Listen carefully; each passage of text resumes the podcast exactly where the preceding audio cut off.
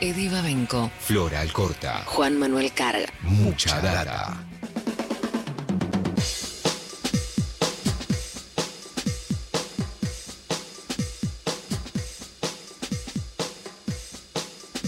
Muy bien, 9 de la mañana, 16 minutos. Mañana y pasado van a ser días eh, de imágenes muy fuertes, estoy seguro, de alegría, de emoción en toda la provincia de Buenos Aires. Cualquiera que haya pasado por un vacunatorio, nosotros todos aquí pasamos, vio el, alivio, la sonrisa, las lágrimas a veces, ¿no? El agradecimiento que tiene que ver con, bueno, la libertad, ¿no? La libertad de poder vacunarse, de sentirse con un poco más de, resguardo. Eh, queremos empezar hablando de eso con Daniel Goyán, el ministro de Salud de la provincia de Buenos Aires, que está en línea con nosotros. Daniel, bienvenido, buenos días acá de Divabenco con Juan Macarri y todo el equipo de Nacional Rock. ¿Qué tal? Buenos días, ¿cómo les va a ustedes? Bien, bien, bien, bien. Gracias por, atendernos. Bueno, adelantábamos un poco el martes, desde mañana, mañana 9 de julio, un día muy especial además, y el, y el sábado el gobierno va a estar organizando esta jornada provincial de, vacunación con 100 postas itinerantes, se suman a los puntos que ya existen, hay además a partir de mañana vacunación libre para los mayores de 40, son todas noticias muy, muy, muy buenas. Eh, quería preguntarte en primera instancia, ¿qué te imaginas que va a pasar? ¿Cuánta gente esperan? ¿Cuántos se podrían vacunar de, bueno, de lo que están planificando para mañana y pasado? Mira, eh, nosotros tenemos en estos últimos días esta mejor dicho, estas últimas semanas estamos teniendo niveles de, vacunación eh, de más de 170 mil personas por día. Esto para ponerlo un poco en contexto, cuando Estados Unidos eh, vacunó eh, este, una, 3 millones de personas fue como un hito, y en la India 8 millones de personas fue como un hito. Eh, cada 100.000 habitantes, para equiparar la medición, lo que estamos vacunando en la provincia de Buenos Aires equivale a este, que en la India hubiesen vacunado 12 millones de personas en un día, no 8, que fue el, hito que se marcó como tan importante, y, y, este, y en Estados Unidos este, 5 o 6 millones de personas. Es decir, eh, es un nivel de vacunación enorme para una provincia enorme, para una población enorme, y eh, que hay que realizarla en una provincia extensísima de 307 mil kilómetros cuadrados, este, en donde ayer, por ejemplo, estábamos en Carmen de Patagones, en un vacunatorio, donde se termina la provincia de Buenos Aires y este, con la misma el mismo dispositivo, la misma eh, felicidad de la gente, la misma cordialidad en el trato, este, se está vacunando, ¿no? Y de ahí toda la heterogeneidad de la provincia. Digo, 290 ciudades, este, 2007, 2017 localidades, digo, para tener la dimensión de lo que es eh, un trabajo coordinado de vacunación en una provincia tan grande. Así que con esa, con esa dimensión nosotros estamos marchando hacia una cierta diversificación de todas las, posibilidades de vacunación que tenemos. Ya estamos completando en algunos municipios en la totalidad de la población, mayores de 18 años, 31 municipios prácticamente ya lograron ese objetivo, todos se han vacunado, pues son poblaciones más chicas, y ahora buscando estas, estas nuevas formas de acercar todavía mucho más eh, la vacunación a los barrios. Bien, la, provincia superó ayer eh, los 7 millones de vacunados, un número realmente muy grande. Sé que por el cálculo que hice, ¿no? hay más o menos 9 millones y medio de inscriptos en, Vacunate PBA, estamos muy cerca, la verdad, de completar la población objetivo, los que se anotaron. Dos inquietudes que parten de ahí. Una es, ¿qué tan importante y en qué punto está la posibilidad de, de la vacunación pediátrica, es decir, expandir esta, esta base de, de vacunate PBA, y la otra tiene que ver con la resistencia a la vacuna, sacando, veíamos incluso unas imágenes en estos días de mucha gente en Córdoba un poco confundida, ¿no? Sacando también la cuenta en el aire, imagino que al menos por unos dos millones de personas no se inscribieron, por ahí algunos no saben, otros no pueden, hay muchos que por ahí no quieren, ¿no? Eh, pero entre los que no quieren también hay, un público difícil, porque el debate no siempre se da en términos de argumentos, sino de sensaciones, de emociones, de miedos. Eh, quería preguntarle también cómo, cómo piensan ese sector.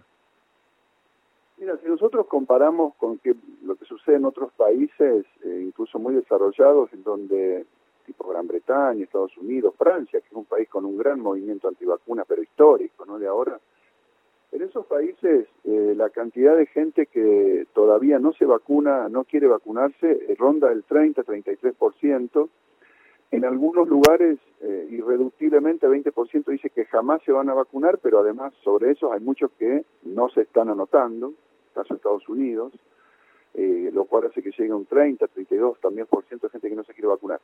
Nosotros en la provincia de Buenos Aires ya llevamos, eh, estamos llegando a los 9.800.000 anotados, todos los días se anotan entre 35 y 45.000 personas, eh, con lo cual estimamos que vamos a estar al final de este proceso eh, por arriba del 85% de la población que se quiere vacunar. Y eso es mucho, porque está bastante por encima incluso de, lo que se llama el famoso efecto rebaño, ¿no? Si lográramos que el 85% de toda la población se vacunara. Así que desde ese punto de vista, creo que hemos vencido eh, a esa campaña brutal antivacunas que se desencadenó desde la oposición y desde los medios de guerra, periodismo de guerra, este, y, que dura todavía, pero ya esa parte, ya digamos como que eh, se dieron cuenta que, no la pudieron imponer, que ponerle miedo a la gente y que no se vacunara, eh, con lo cual ahora pasan otras estrategias, ¿no? De que ahora parece que sobran vacunas, todos los días cambian.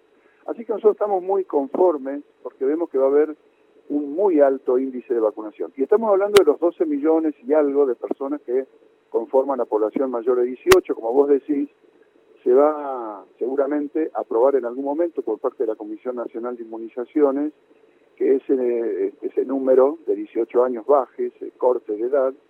Veremos si se hace un corte de 12 a 18, eso lo establecerá la Comisión y junto con el Ministerio de Salud de la Nación.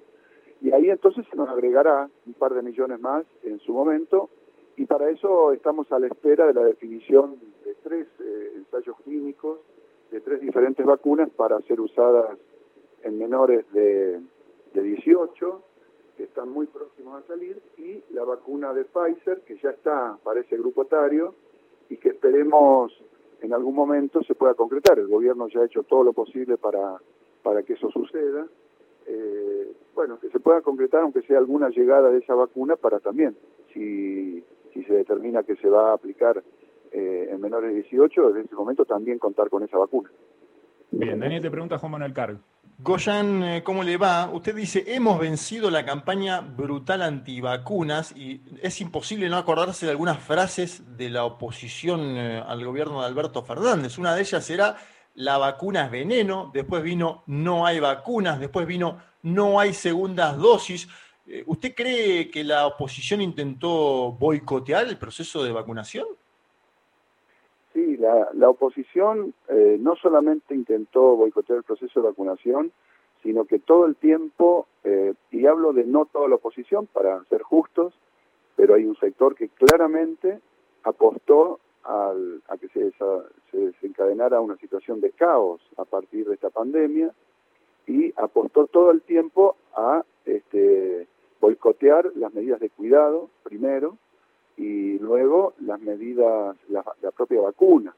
Pero es explícito esto y además es hasta muy esquizofrénico porque los discursos van desde qué veneno a dame más veneno. Entonces, o, falta veneno o ahora hay mucho veneno. Bueno, la verdad que eh, permanentemente ha sido un ataque brutal eh, y por eso digo que rescato muchísimo la cultura eh, en este sentido del, del pueblo argentino, del pueblo bonaerense, porque en definitiva y de a poco se van anotando. Pero también quedó el daño. Yo conozco gente, incluso trabajadores de la salud, incluso médicos, médicos, que fallecieron eh, por no aplicarse la vacuna, mientras todo el resto de sus, de sus colegas, de sus eh, compañeros de trabajo pudieron afrontar sin problemas después de la vacunación, estar trabajando y a lo sumo tuvieron un caso leve. Eh, hubo médicos, médicos, además de otros trabajadores de la salud, que, no quisieron vacunarse y fallecieron por ese motivo. Sí, que, quería preguntarte a propósito de eso, Daniel, ya que metes el tema de la oposición, eh, un poquito por el tema del plan cunita, que ahora se vuelve a hablar mucho de eso, esas cunitas que bajaron la tasa de mortalidad infantil, pero después, bueno, vino el gobierno del PRO, vino Caña, apareció Bonadío, la sombra de Macri, pasaron cosas, destruyeron toda esta política, este, bueno, con el agregado que vos terminaste procesado, eh, y ahora, bueno, bastó una pericia para que todo el armado de esta causa se, desmoronara, pero en el medio también se destruyeron las cunitas y, el plan. Quería preguntarte qué te genera haber atravesado todo este proceso este, y preguntarte también si, si, pudiste hablar con Graciela Ocaña, que es un poco la responsable de haber destruido este, este programa, que tiene una nobleza incuestionable, Y si no hablaste, si la vieras, ¿qué te gustaría decirle? Eh, que no es la única causa que ha inventado. Esa, el Graciela Ocaña se ha pasado todo el tiempo haciendo carrera política en base a denuncias que después terminan en la nada, pero que le sirven a la oposición para generar malestar en determinado sector de la sociedad. Y, y en eso ha su campaña política. Yo pregunto, ¿qué cosa importante en años y años de función pública y de pagarle sueldos de diputada, etcétera, ¿qué cosa importante ha hecho Graciela Ocaña para mejorarle la vida a la gente? Absolutamente nada que pueda destacarse. Y se caen, porque no es la única, son muchas causas que ha inventado eh, Graciela Ocaña, este, y que luego terminan en esto. Fíjense que esto es una vergüenza, porque creo que no sé si es el único caso en donde se eleva a juicio una diciendo que se pagaron sobreprecios sin pericia de precios. Y habiendo pedido tres pericias el juez Bonadío y el fiscal Tayano, que le dieron mal, entonces las, las dictaminaron nulas en el expediente y toman como prueba 28 precios de los 42, sin poner costo logístico, costo financiero, nada, eh, que, la, que la denunciante dice que con su tía relevó precios, tía, textualmente se la denuncia, fue relevar precios a 11.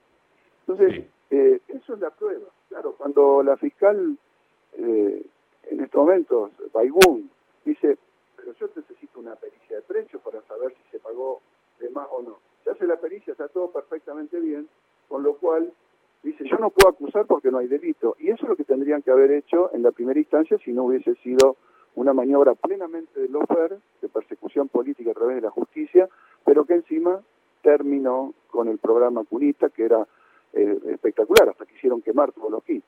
Pero bueno, sí, sí, sí. Eh, lo vimos, lo vimos.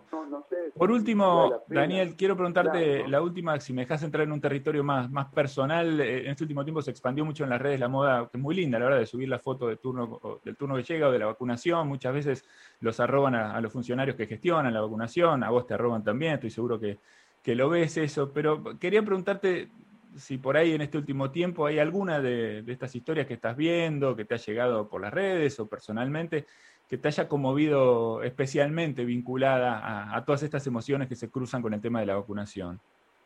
No, mira, te digo, son un montón, son un montón, pero no solamente las que llegan, sino las que, las que uno vivencia eh, en cada recorrida vacunatorio, porque eh, son historias de desahogo, de, una angustia contenida, de un año y medio de no poder hacer este tipo de cosas.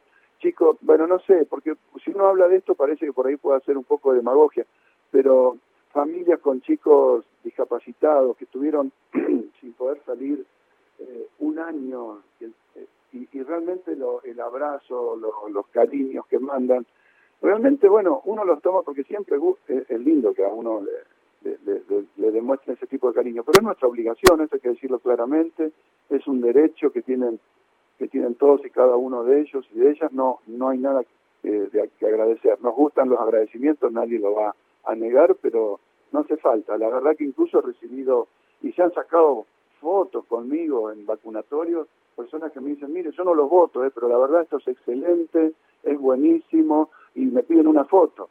Este, bueno, yo creo que eso es lo que necesitamos los argentinos y las argentinas. Eh, la, contra la pandemia todos juntos, es como con la selección, después vemos. Me parece muy bien. Bueno, con la selección también, ahí vamos. ¿eh? El sábado me imagino vas a estar ahí mirando el partido. Obvio. Muy, muy, bien, perfecto. Daniel, muchísimas gracias por este, por este rato con nosotros y, y, bueno, a seguir trabajando que todavía nos queda un camino, un camino largo por delante.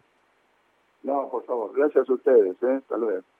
Un abrazo grande. Ahí estaba Daniel Goyán, ministro de Salud de la provincia de Buenos Aires, pasando por mucha data Nacional Rock.